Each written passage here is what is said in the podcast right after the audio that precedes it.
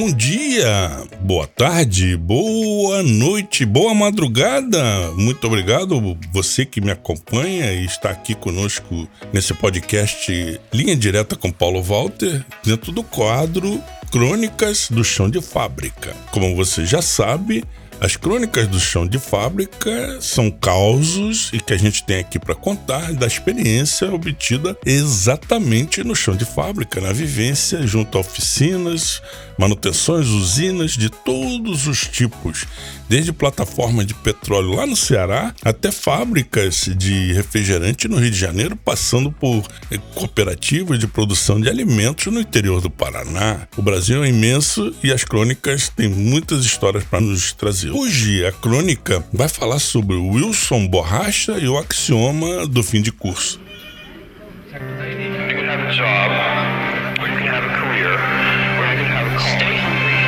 Stay foolish.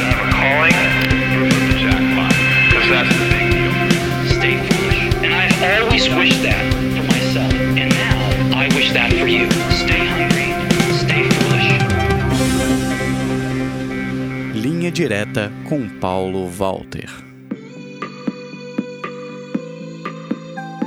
Vamos lá. A frase básica desse causo da nossa crônica do chão de fábrica de hoje é: quem quer ter sucesso na vida tem que investir em educação. É regra geral e admitidas as poucas exceções aqui e ali, esse é o mandamento pilar das leis do sucesso. Mesmo os herdeiros de grandes fortunas devem se educar para, quando lhes chegar a hora, saberem como administrar o que receberam por legado. E em termos de formação, Existe curso para tudo e para todos. A internet hoje é um excelente meio de educação, de informação. Tem cursos, palestras, tem podcast como o nosso. O caso que eu tô contando aqui e agora não, não foi ontem nem anteontem, foi há muito tempo atrás. Era uma situação em que eh, eu trabalhava numa fábrica de bombas lá no Rio de Janeiro, no meu bairro muito interessante de Todos os Santos. Em tempos de mercado em expansão, vivíamos a onda positiva do pleno emprego em algumas profissões.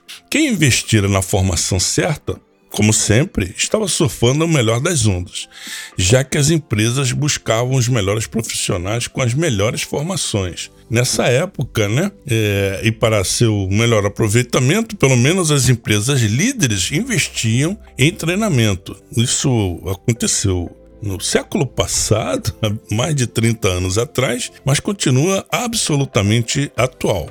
Sim, porque educar é diferente de treinar. Educação é base, coisa de longo prazo. Treinamento é ferramenta de uso imediato, com aplicação e destino certos. Mas aqui faço o meu ponto de que nenhum nem outro substituem a experiência. Li em algum lugar, e já faz tempo, de que a experiência não é o que te acontece, mas sim o que fazes com o que te acontece. Tem gente que repete, repete, repete os mesmos erros e não aprende. Para algumas pessoas é assim mesmo. Haja educação e treinamento para tentar reverter comportamentos antigos, práticas obsoletas, métodos e usos requentados. A experiência bem aproveitada é aquela que faz a diferença nas carreiras. Um bom exemplo disso eu tive na oportunidade naquela fábrica de bombas que eu já mencionei.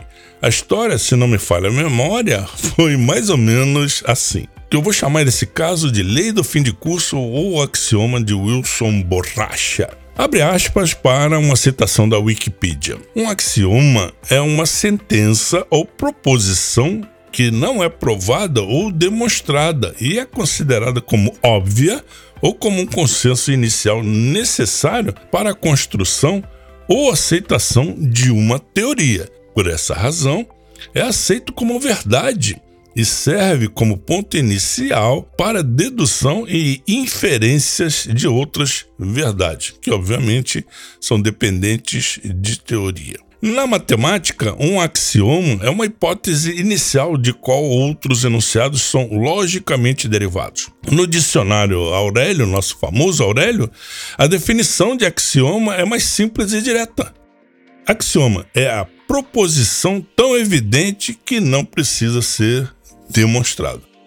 O que, que tem a ver tudo isso né, com o nosso caso? É que depois de dois anos de trabalho intenso na gestão da manutenção, que eu já mencionei em outros podcasts, muita educação e treinamento para uma orientação de produtividade e proatividade, eu estava ralando com operadores e manutentores e os resultados se traduziam em maior disponibilidade e confiabilidade de equipamentos. A fábrica de bombas, desculpe-me o trocadilho, estava bombando. Estávamos todos felizes com os resultados que levaram à abertura de um terceiro turno. É, é fato. A economia ia bem, a fábrica também abriu seu terceiro turno de produção, traduzindo-se também em melhores salários e mais empregos para todo mundo. Claro que não era só a manutenção que estava trabalhando bem.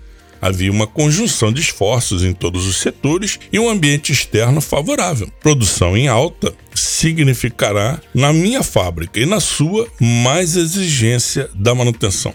É o desafio de fazer mais e cada vez mais com menos, cada vez menos, principalmente tempo. Naquela época, nem sonhávamos com esse negócio de análise de falhas e coisas do gênero. Mas, com o histórico construído com paciência, verificamos que muitos problemas eram advindos de erros de operação. Acho que alguém por aí já sabe do que, que eu estou falando, né? Algo parecido. Erros de operação causando problemas com os equipamentos. Para melhorar um pouco mais a performance da manutenção, a gente tinha tomado umas medidas que hoje estariam naquela aba, naquele negócio chamado manutenção autônoma. Pedimos à gerência de fábrica que transferisse o antigo encarregado da ferramentaria para o nosso setor com a experiência que ele tinha com todos os equipamentos e os tipos de máquinas, ia ser uma grande contribuição. Todo mundo sabe que a área nobre, a ferramentaria, como costuma ser em empresas com muita usinagem, a ferramentaria exige o que a gente chama de creme de la creme em termos de operadores de máquinas e profissionais de ajustagem. Foi uma solicitação inusitada para a ocasião, mas o que se vislumbrava era trazer para o time, né, a famosa aquisição de scout, um outsider que manjasse do que os clientes poderiam querer ou precisar. Ou seja, estávamos praticando ouvir a voz do cliente, trazendo o cliente para dentro da nossa equipe. Quem era essa figura? Wilson Borracha. Era bem quisto por todos. Entendia de desenho, ferramentas, tinha visão espacial. Era um dos poucos da turma das antigas que aprenderam a trabalhar com as novas máquinas de controle numérico que vinham povoar a nossa fábrica. Borracha era um multioperador conhecia de tornos verticais a retíficas, passando por balanceadoras dinâmicas e fresas artesanais. Era o cara que precisávamos. Bem integrado, ajudou um monte na melhoria dos planos de manutenção e na efetividade dos serviços programados. Já no campo, na hora da manutenção corretiva, não dava outra. Jogando no time de cá, Borracha já chegava na máquina parada fazendo as perguntas certas, colocando o checklist da experiência rodar com clareza. O sujeito, simpático, era respeitado. Bem, era respeitado por quase todos.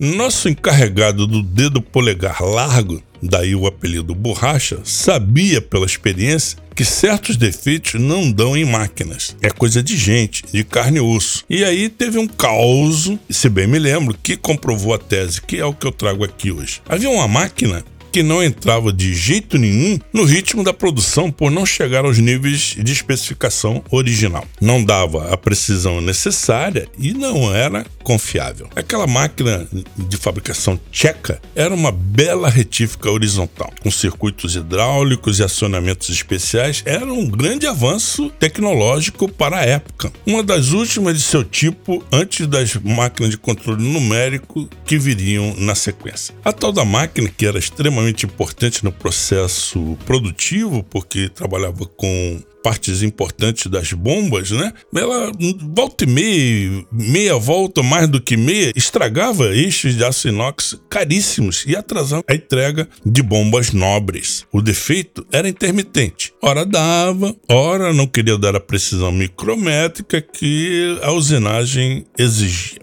falha chatinha, aquela que precisa ser resolvida, porque uma hora dá, outra hora não dá. Análise daqui, verifica dali, e nada. Montamos e desmontamos a máquina algumas vezes e nada. O defeito aparecia quando lhe apetecia. O problema ocorria quando o rebolo não avançava quando acionado e de repente escapava e avançava com velocidade para cima da peça em trabalho. Lá se ia a peça e muitas vezes o próprio rebolo. Coincidentemente, com a chegada do Wilson na manutenção, a máquina parou de apresentar tais problemas. Mas, um dia, o tal defeito apareceu de novo. Ninguém entendeu nada. A máquina tinha dado um tempo em termos de defeitos, mas a máquina estava parada com um eixo bruto enorme, suspenso entre eixos, preso entre os centros apenas esperando uma solução. Aquele eixo era importante. Vários salários dependiam daquele portentoso pedaço de inox cheio de ressaltos, frisos, roscas e buracos de chaveta. Quem conhece esse tipo de peça sabe da importância e como ele é bonito colocado em cima de um, uma retífica. Bom, o que, que aconteceu? Um tumulto geral. Desceu gente do PCP, Planejamento e Controle de Produção, do controle de qualidade e até gente de vendas. A máquina, naquele momento, era o centro das atenções daquela tarde quente e movimentada na fábrica do subúrbio lá do Rio de Janeiro. tchan, tchan, tchan, tchan. E aí, aí veio o Wilson, com seu jeitão tranquilo, sempre amassando alguma peça na mão, que era uma mania ou exercício pro dedão, a gente não sabe. Dirigiu-se ao operador, seu mais antigo companheiro. E aí, parou de novo, né? Fazia tempo, né? O operador respondeu: Essa máquina é assim mesmo. É de Veneta. Hoje estava indo bem. Foi só entrar essa série de eixos especiais que parece que ela resolveu fazer corpo mole. Isso foi o que disse o operador ressabiado com a presença do nosso Mr. Huber. Bom, eu esqueci de dizer que rolara poucas semanas antes um processo de seleção para a escolha dos dois novos encarregados. Os operadores mais gabaritados haviam se esforçado para ganharem a promoção, incluindo o nosso amigo operador da tal máquina e que havia sido preterido nesse processo de promoção. Nesse clima, o Borracha pediu ao operador para fazer os movimentos variados com as ferramentas de desbaste. Nosso operador fez cara de poucos amigos, mas não teve jeito. Sobe, desce, puxa alavancas e comandas, comandos, aciona pedais e nada da usinagem acontecer. O eixo de inox a ser usinado girava, mas o rebolo não encostava. Wilson perguntou se podia ele mesmo fazer os testes. A cara do operador ficou pior ainda, mas como tinha gente, muita gente em volta, não dava para dizer não. Sabe como é, né? As máquinas têm dono e é bom respeitar isso. Na posição do operador, Wilson, dedo de borracha, fez um movimento rápido, se abaixou e retirou de debaixo do pedal principal um batoque de madeira, um pedacinho bem pequeno de sarrafo de pinho. Fim do problema.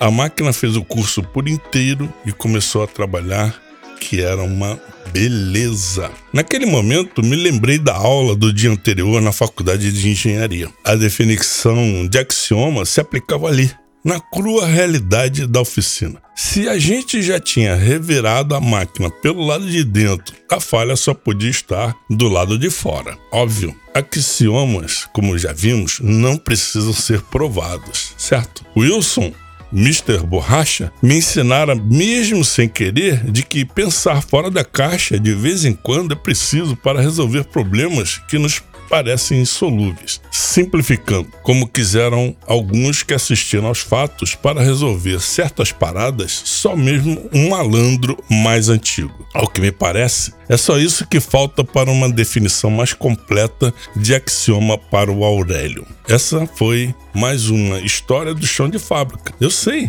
eu estava lá. Ou será que me contaram? Acredite quem quiser. Agradeço ao meu amigo Matheus, aqui da Rota 66, por mais esse episódio do nosso quadro Crônicas do Chão de Fábrica. E para você que esteve comigo até aqui, muito obrigado e até a próxima.